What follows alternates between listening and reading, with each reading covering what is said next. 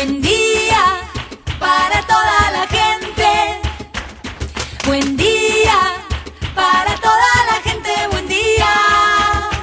Buen día Soldati, edición Quédate en casa. Son días que necesitan de nuestro compromiso de quedarnos en casa. En FM Soldati, no por eso vamos a dejar de ser comunicadores y comunicar. Aprovechamos los límites que se presentan para llevarte por WhatsApp las noticias y la información que necesitas. Vos quédate en casa. Va a ser un buen día Soldati, pero vos nos vas a escuchar cuando quieras. Mañana, tarde o noche. El sur está bien despierto. Participa enviándonos las ideas y contenidos al 11 36 88 87 91. Estamos a la distancia, pero juntes.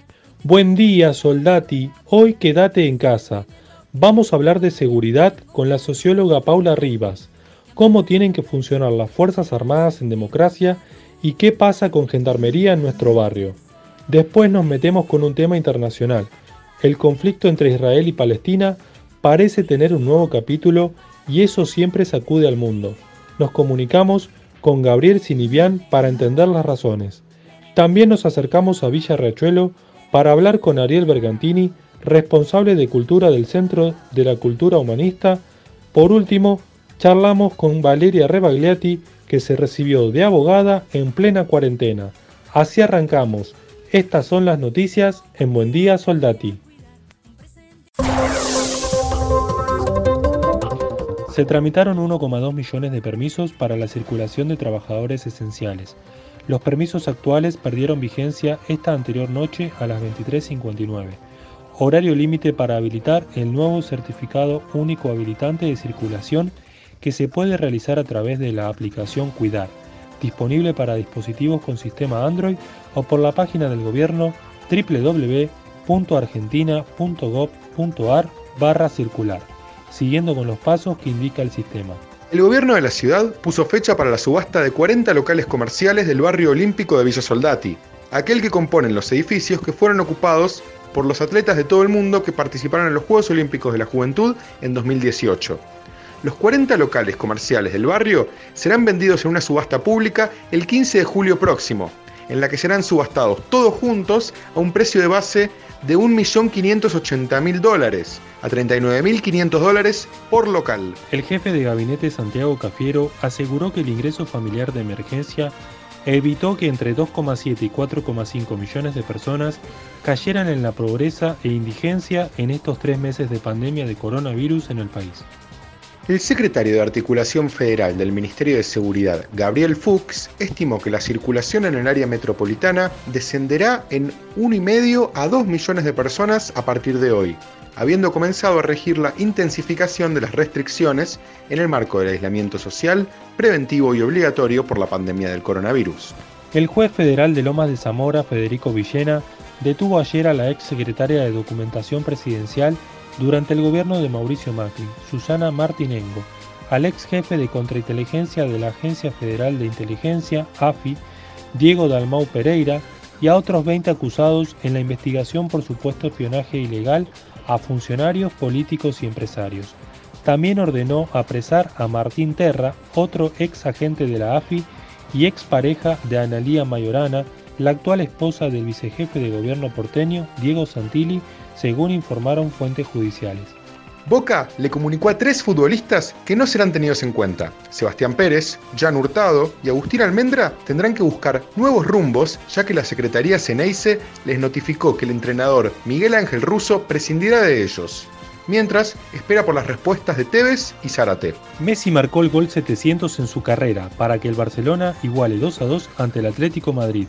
Los catalanes empataron 2 a 2 ante los dirigidos por Diego Simeone con goles de Diego Costa en contra y el astro argentino que picó el penal que le tocó patear. Saúl de penal en dos ocasiones impuso la igualdad. Ahora la liga está a disposición del Real Madrid. Un llamado a la solidaridad. Luis es vecino de Soldati. Necesita dadores de sangre de manera urgente, cualquier grupo o factor. Su nombre es Luis Alberto Gramajo.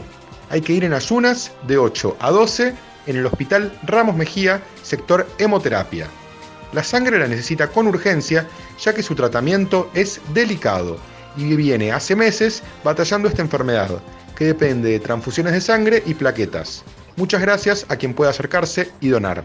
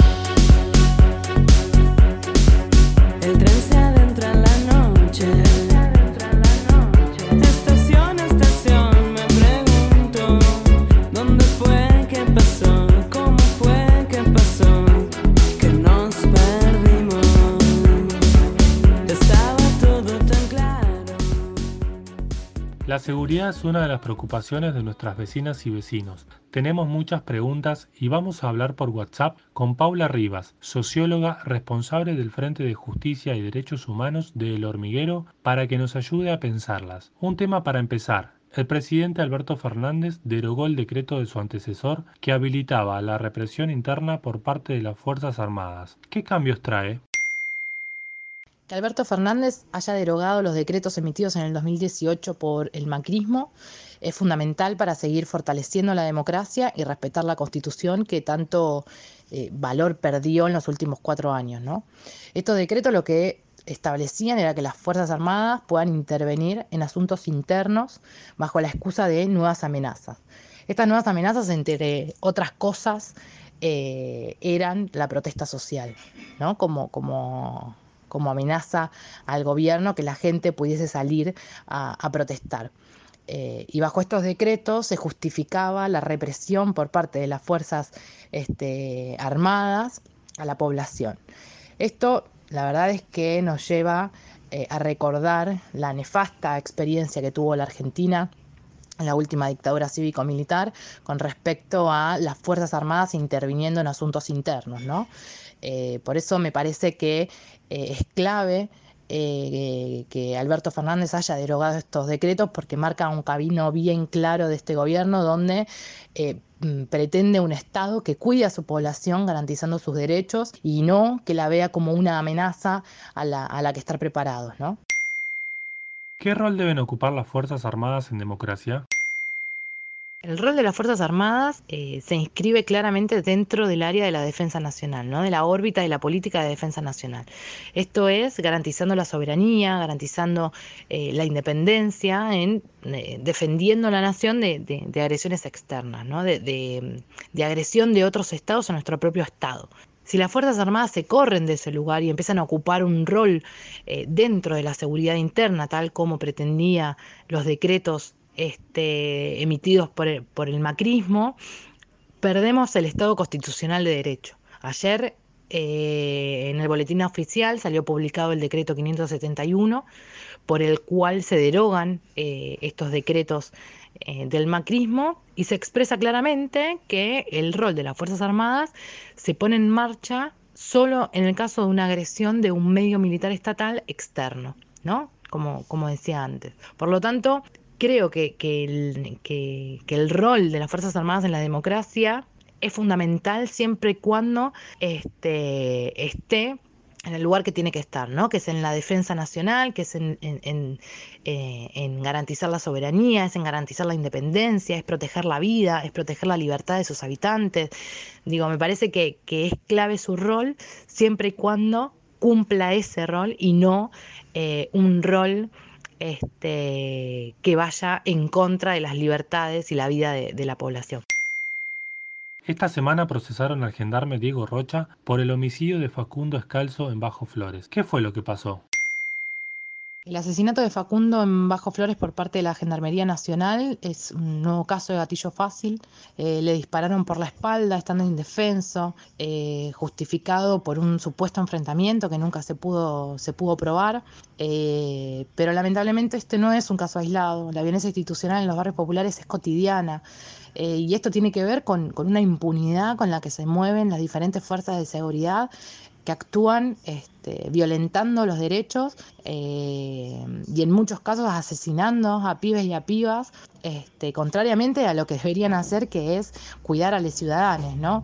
Este, que, que hayan procesado al gendarme que, asesinó a Facundo es importante, este, pero no alcanza, ¿no? No, no alcanza con, con, con que se trate digamos, el, el, caso particular, ¿no? No alcanza con que le, este, se le abra un sumario interno a esa gente dentro de la institución en la que esté, no alcanza con que este, se, se, se los aparte de sus funciones, porque el problema, digamos, es estructural. Eh, y tiene que ver con toda la institución, no con eh, agentes particulares que eh, actuaron en exceso de sus funciones. Digo, esto es algo cotidiano y esto es algo que vivimos todo el tiempo. Entonces me parece que en la medida en que no haya, digamos, una revisión de esas instituciones, un, un, cambio estructural del rol que cumplen, este, esto va a seguir sucediendo y va a haber muchos facundos y hay, digamos, una lista interminable de pibes y pibas asesinadas por, por las fuerzas de seguridad. Me parece que, que, es fundamental que podamos discutir esto y que se pueda poner en evidencia y que se entienda que es, eh, digamos, un problema de las instituciones, no de eh, los agentes particulares de las fuerzas de seguridad. En cuanto no haya un cambio estructural, vamos a seguir teniendo pibes y pibas asesinadas en los barrios. Por otro lado, vecinos y vecinas de Villa Soldati denuncian que Gendarmería dejó de patrullar los barrios populares. ¿Se puede lograr presencia de fuerzas de seguridad sin presencia de violencia institucional? La denuncia de los vecinos de Villa Soldati en función de la ausencia de patrulleros de Gendarmería Nacional en los barrios populares nos trae una discusión que es compleja, pero eh, que también es importante y urgente darla, ¿no? Eh, si bien es cierto que hay vecinos y vecinas eh, de los barrios que están em, reclamando presencia de agentes de seguridad porque se sienten inseguros, también sabemos que la presencia de esos mismos agentes de seguridad no garantizan los derechos de todas y todas dentro del barrio. ¿no?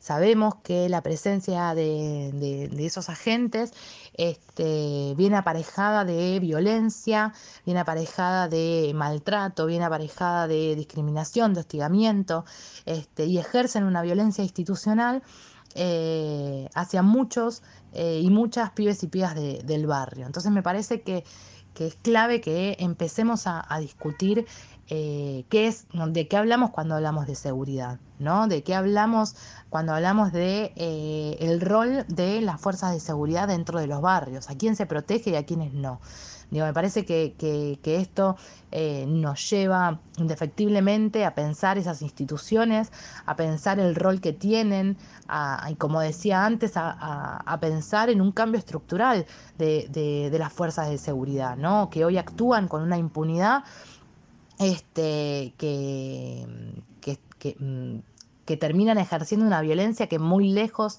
eh, queda del rol que efectivamente deberían tener, que es garantizar los derechos este, de los ciudadanos y las ciudadanas. Me parece que, que, es fundamental que, que, se pueda pensar en esta pregunta de si eh, es posible la, mm, la, presencia de fuerzas de seguridad sin violencia institucional en los barrios. Me parece que es clave pensarlo en función de eso y lo que sabemos y, e indefectiblemente estamos convencidos en que eh, si hay un pibe o una piba asesinada por las fuerzas de seguridad, esa no es la seguridad que nosotros queremos discutir. Esa fue Paula Rivas, socióloga, responsable del Frente de Justicia y Derechos Humanos de El Hormiguero, en comunicación con FM Soldati 91.3. Sí. Sí. Que se grabe. Que se grabe. Jenny, vos tenés que bailar. Jenny, ya no hay nada que hablar. Jenny, esto va a explotar. Te lo digo del derecho y de revés. Sara Eve lo que ves, acá con una nueva vista. No más de artista, de un lado para el otro yo me muevo y te digo no hay derroche, solo deja que te abroche este ritmo porque vengo como coche, pum, choco, hay ocho muertos en corrientes, esta es la noticia, eso me deprime, eso me asfixia, pero esto está vivo respirando y latiendo, ahora sentilo, el que no mama muere y no llora si se aborta, ¿sas?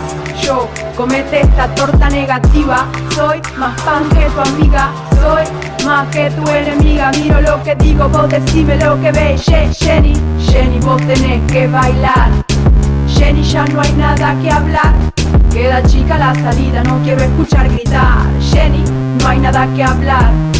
Jenny, vos tenés que bailar. Jenny, esto va a explotar. Queda chica la salida, no quiero escuchar gritar. Esta vez me baso en el libre estilo. Este el micrófono en no, no, no sigo, ¿sabes? Me pasan dos cosas a la vez. No me importa nada por un lado y por otro me importa todo, todo. Por eso lloro, imploro Que no venga aquel mal tiempo, que el dolor no toque nuestro cuerpo y que por favor.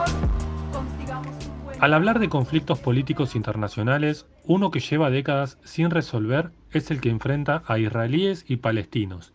Estos conflictos históricos territoriales tienen sus ingredientes religiosos, racistas y económicos, que pueden volver a ser noticia pronto. Para entender qué puede ocurrir en los próximos días, vamos a hablar con Gabriel Sinibian, coordinador de la Cátedra de Estudios Palestinos Edward Said de la Facultad de Filosofía y Letras de la UBA.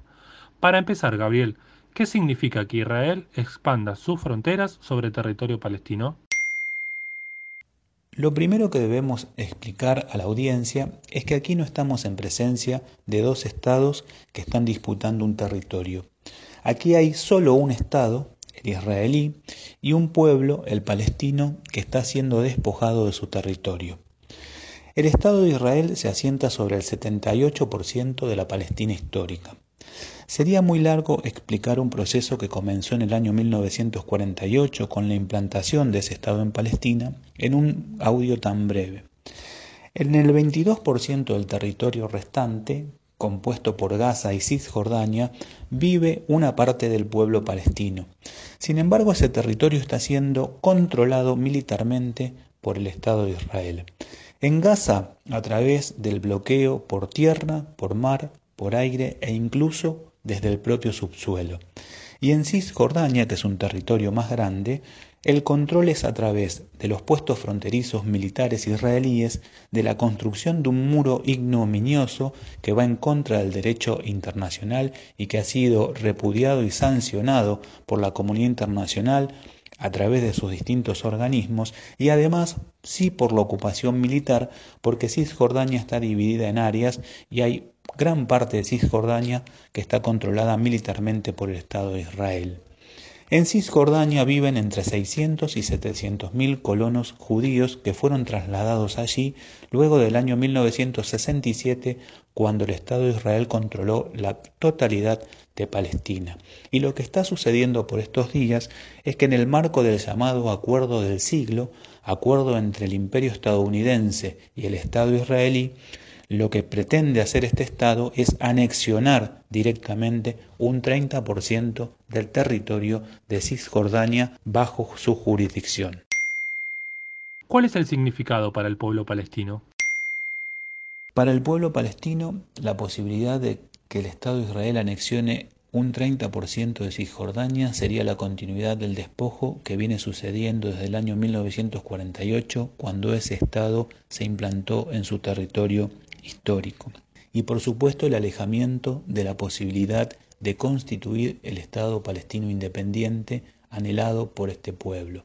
Hoy en día existe una autoridad nacional palestina y el pueblo palestino ha proclamado su Estado, pero es un Estado que no goza de los atributos de cualquier otro Estado del sistema internacional, esto es, no controla su territorio, no gobierna plenamente su población, no controla su economía, ni los quehaceres propios de un Estado nacional independiente y soberano.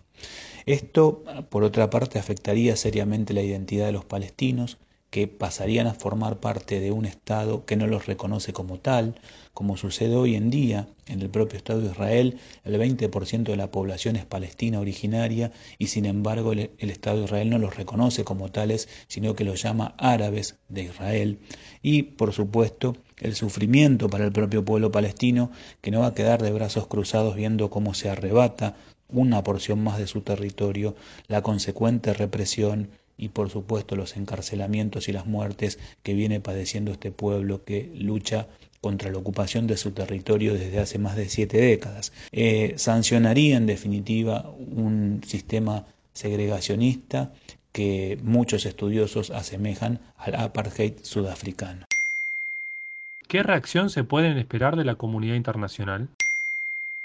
Han habido en estos días distintas manifestaciones de rechazo al plan de anexión del Estado de Israel en el marco de este llamado Acuerdo del Siglo, que han procedido desde distintas esferas internacionales, pero la verdad es que la comunidad internacional organizada, esto es las Naciones Unidas y los organismos regionales, han sido muy, pero muy consecuentes con el silenciamiento y con la complicidad con respecto a este Estado que se ha mantenido históricamente al margen del derecho público internacional. Esperemos que esta vez no ocurra lo mismo. El pueblo palestino goza de muchísima solidaridad y su lucha es abrazada por el conjunto de los pueblos de la humanidad, pero esto no sucede necesariamente con los estados que debieran representar a estos pueblos. Esperemos que en ese sentido la comunidad internacional organizada a través de su sistema internacional y particularmente de Naciones Unidas esté a la altura de las circunstancias. Lo que estamos absolutamente convencidos es que los pueblos del mundo que integran también la comunidad internacional, el cosmopolitismo subalterno, va a estar con el pueblo palestino como ha estado desde un primer momento y como va a continuar estando en la medida que es un pueblo que lucha para la descolonización de su territorio. ¿Qué impacto está teniendo la pandemia del coronavirus en el conflicto árabe-israelí? Como en cualquier parte del mundo, la pandemia lo que hace es evidenciar y acrecentar las desigualdades sociales. A las claras está que la gran desigualdad entre el Estado israelí y su pueblo y el pueblo de Palestina y su autoridad nacional es manifiesta. Y en ese sentido, todos los indicadores relativos a la salud y particularmente relacionados con la pandemia son mucho más graves entre el pueblo de Palestina que entre el pueblo israelí. Particularmente en lo que hace al proyecto de conquista y colonización de Palestina, la pandemia no sería un obstáculo, el Estado israelí avanzaría indefectiblemente y es de esperar que sea la comunidad internacional la que apoye al pueblo de Palestina, que por otra parte pandemia al margen, seguramente resistirá en las calles y a través de todos los medios de los cuales disponga este nuevo atropello, este nuevo despojo, esta nueva apropiación de sus territorios históricos. Ese fue Gabriel Sinivián, coordinador de la Cátedra de Estudios Palestinos de la Facultad de Filosofía y Letras de la UBA, en comunicación con FM Soldati 91.3. Nunca sacaron el cartel del negocio anterior, pero dejaron de vender cerveza y licor, aunque parezca que no todo cambió, en esencia se desvirtuó. Cuando llegué al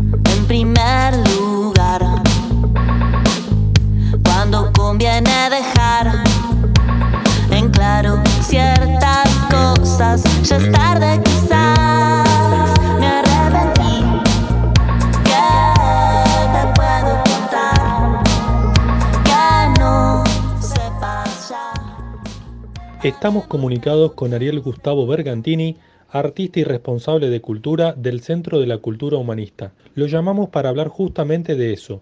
Sabemos que el Centro de la Cultura Humanista es uno de los pocos centros culturales de nuestra comuna. Contanos de qué se trata y cómo venía funcionando antes del aislamiento social obligatorio. Buenas tardes, mi nombre es Ariel Bergantini y estoy como responsable de cultura del Centro de la Cultura Humanista, que está ubicado en Guaminí al 5238. Eh, eh, se inauguró o inició sus actividades el 10 de marzo del 2010, o sea que hoy tenemos 10 años. Y bueno, ha sido un centro que la verdad es, eh, tuvo durante, atravesó muchas cosas y, es uno de los pocos que ha durado tanto, o creo que quizás el único que haya durado tanto en esta zona, en Villa Riachuelo. Eh, la verdad que se, se fue retransformando y reformulando con el tiempo y ha sido desde sede de la Junta Comunal, por ejemplo, eh, a tener peñas eh, casi todos los meses. Eh, también un centro donde salió una campeona nacional de taekwondo, Valeria. Y bueno, y una de las actividades principales que tiene el centro cultural es el taekwondo. ¿Cómo se vino sosteniendo durante estos años? Bueno, con eventos, con distintos profesorados, eh, distintos talleres, sobre todo el de Taekwondo, recalco esto porque ha durado mucho y es muy importante. Eh, también con diferentes talleres de, arte, digamos, ¿no? Eh, así se fue manteniendo durante todos estos años.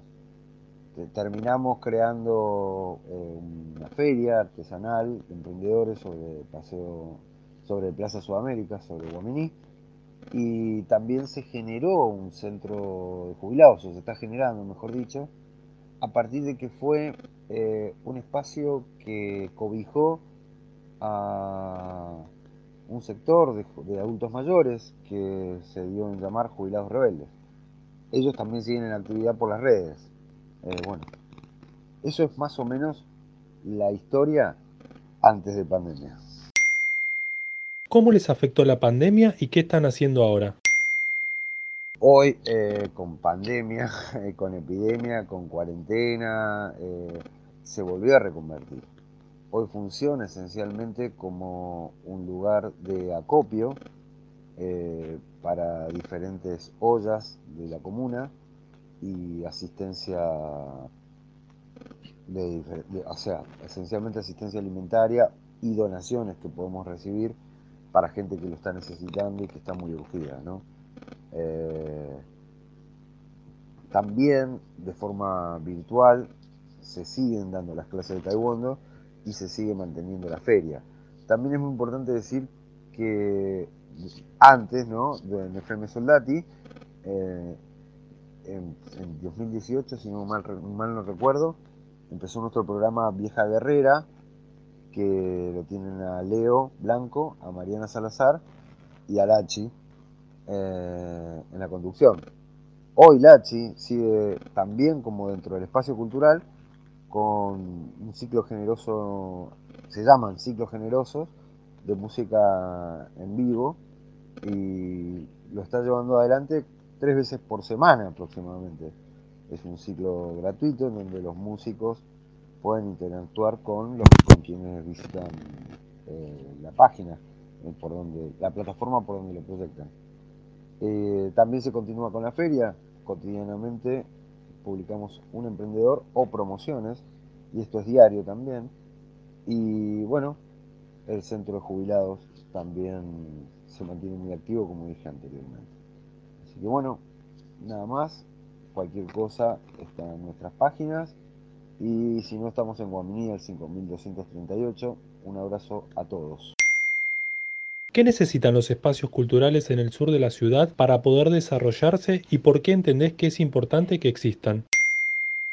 Bueno, yo creo que con respecto a lo que se necesita en los espacios culturales eh, de la ciudad de Buenos Aires, en principio eh, realmente el apoyo del gobierno de la ciudad.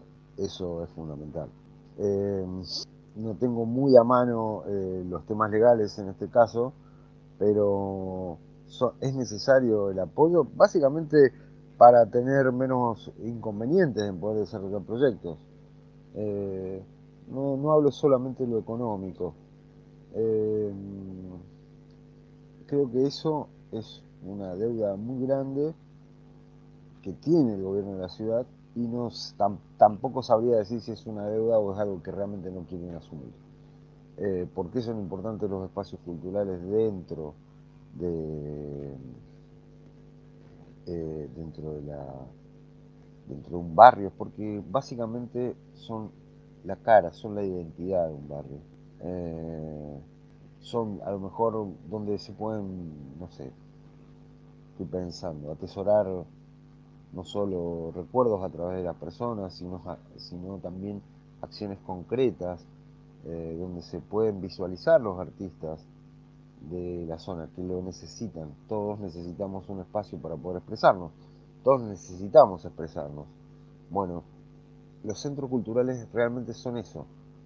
Son un espacio de, de la difusión de la voz de la zona que, que, en la cual tiene influencia, ¿no?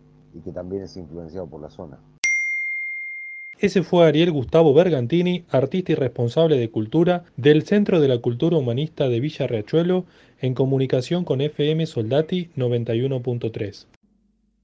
Desnudo entero tu canto, hace el amor con el mío, volviéndote a ver cada tanto, deseándote en cada suspiro, auténticamente romántico, como si te hubiera sentido en una mirada constante, perderme en tu cuerpo librando el mío.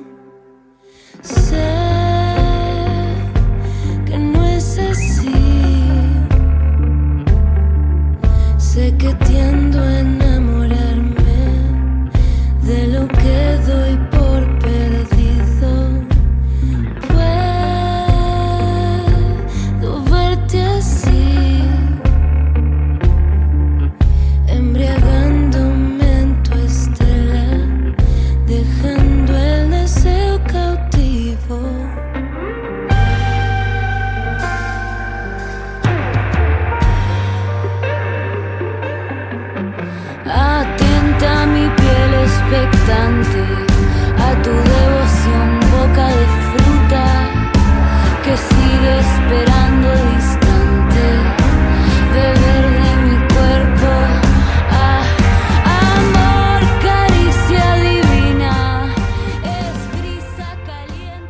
Vamos a hablar con alguien que va a recordar la cuarentena como algo muy positivo. Valeria Rebagliati se recibió de abogada hace unos días. Hola Valeria, ¿cómo fue recibirse en cuarentena?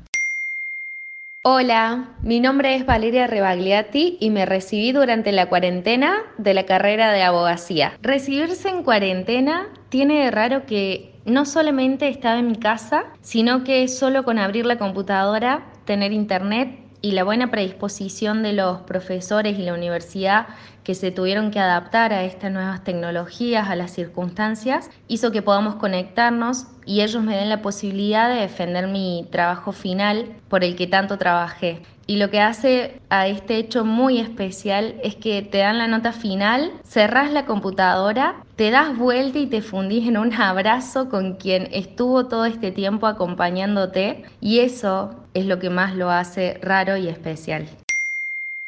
¿Cómo fueron esos días previos? ¿Más nervios que si fuera presencial? Los días previos fueron de muchos, muchos nervios. No sé si de manera presencial hubieran sido los mismos o capaz que menos, porque acá había un plus. El plus de que ya no podía manejar la nueva tecnología, no podía manejar la computadora, si me iba a andar la computadora, si me iba a andar internet, si justo ese día se cortaba la luz. Entonces creo que eso le da un poquito más de nervios a la instancia. Pero de todas maneras uno se prepara tanto tiempo y uno espera tanto tiempo este momento que ya pasa a segundo plano. Ahora, ¿cómo sigue tu carrera profesional? Mi carrera profesional, si bien el derecho se está acomodando a esta circunstancia, la verdad es que no es un momento fácil a nivel país para ninguna área ni ninguna rama, la verdad, pero pero bueno, hay que aprovechar este momento, seguir formándose, poniendo en práctica todo lo estudiado hasta ahora. Y por mi parte, ya me anoté en un curso de la Organización Mundial de Propiedad Intelectual, eh, que bueno, que nunca se había dado a distancia y ahora con, e este momento que estamos viviendo en todo el mundo, eh, por primera vez se lo da, así que aprovechando ese momento y bueno, ya inscribiéndome para seguir estudiando. Esa fue Valeria Rebagliati, flamante abogada en comunicación con FM Soldati 91.3.